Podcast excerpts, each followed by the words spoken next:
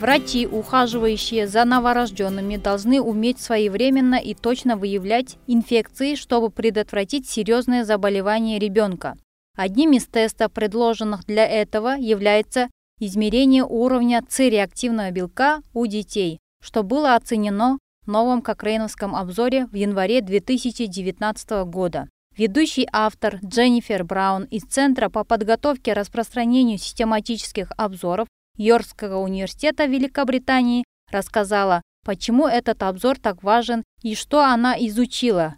Айгири Мазаматова, стажер, Кокрейн Россия из Западно-Казахстанского медицинского университета имени Марата Аспанова перевела текст подкаста на русский язык и расскажет нам о результатах этого обзора.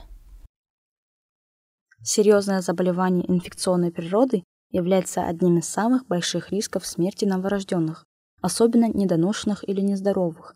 Этот обзор фокусирует внимание на детях, которым более трех дней и которые по какой-либо причине находятся в отделении интенсивной терапии новорожденных и заражаются так называемой инфекцией с поздним началом. Авторы обзора хотели выяснить, можно ли с помощью определения у них содержания С-реактивного белка или СРБ точно и быстро диагностировать инфекцию, чтобы при первой возможности предоставить соответствующее лечение антибиотиками. Это важно, потому что эти дети часто уже получают множество других видов лечения и исследований, и антибиотики не должны быть назначены, если дети не нуждаются в них. Клинические симптомы инфекции у новорожденных детей не специфичны и могут быть связаны с другими заболеваниями. Некоторые из них менее серьезны, а некоторые требуют других видов лечения. Поэтому обычно проводят анализ, называемый посевом крови, чтобы определить, есть ли у ребенка инфекция но для получения результата может потребоваться от 24 до 48 часов. Поскольку риски, связанные с инфекциями у новорожденных, очень высоки, и поскольку их состояние может молниеносно ухудшиться, врачи обычно назначают антибиотики при подозрении на инфекцию, не дожидаясь результатов лабораторных исследований. Это означает, что некоторые дети будут получать антибиотики в течение нескольких дней, несмотря на отсутствие инфекции, что создает дополнительно ненужный стресс для их уже подорванного здоровья, а также усугубляет проблему устойчивости к антибиотикам. Уровень СРБ в сыворотке ребенка быстро возрастает, если у ребенка есть инфекция. Это тестирование было предложено как способ, позволяющий быстрее и точнее поставить диагноз по сравнению с традиционным посевом крови. В этом обзоре авторы сравнили диагностическую точность этих двух подходов, используя информацию из 20 исследований с участием более 1600 детей, Большинство этих исследований были опубликованы за последние два десятилетия в разных странах Европы, Северной Америки и Азии. Их общее методологическое качество было хорошим, а риск смещения или систематической ошибки был низким. Но у авторов обзора были некоторые опасения по поводу несогласованности или несоответствий в результатах этих исследований.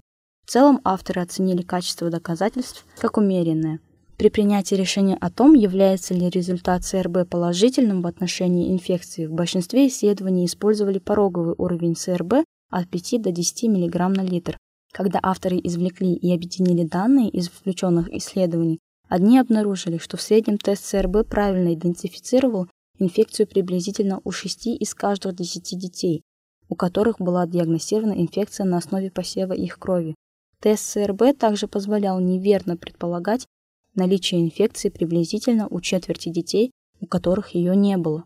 Чтобы представить это более в широком контексте, представьте, что у 40% новорожденных с высоким риском разовьется инфекция с поздним началом, что соответствовало бы тому, что было обнаружено в исследованиях этого обзора.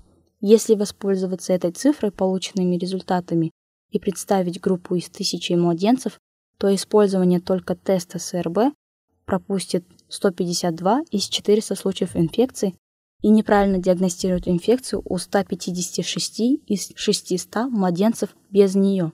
Это привело авторов к выводу, что использование сывороточного уровня СРБ при подозрении на инфекцию у новорожденного не является достаточно точным, чтобы диагностировать инфекцию или решить, каким детям следует или не следует назначать антибиотики. По-прежнему необходимы тесты, позволяющая быстро и точно диагностировать инфекцию у новорожденных, и авторы предлагают сфокусировать будущие исследования на других биомаркерах, таких как прокальцитонин или новых технологиях таких как молекулярные анализы для заполнения этого пробела. Если вы хотите более подробно ознакомиться с результатами этого кокрейновского обзора о точности диагностического теста ЦРБ, обзор можно найти, перейдя на сайт Кокрейновской библиотеки и введя в строке поиска тестирование ЦРБ у новорожденных.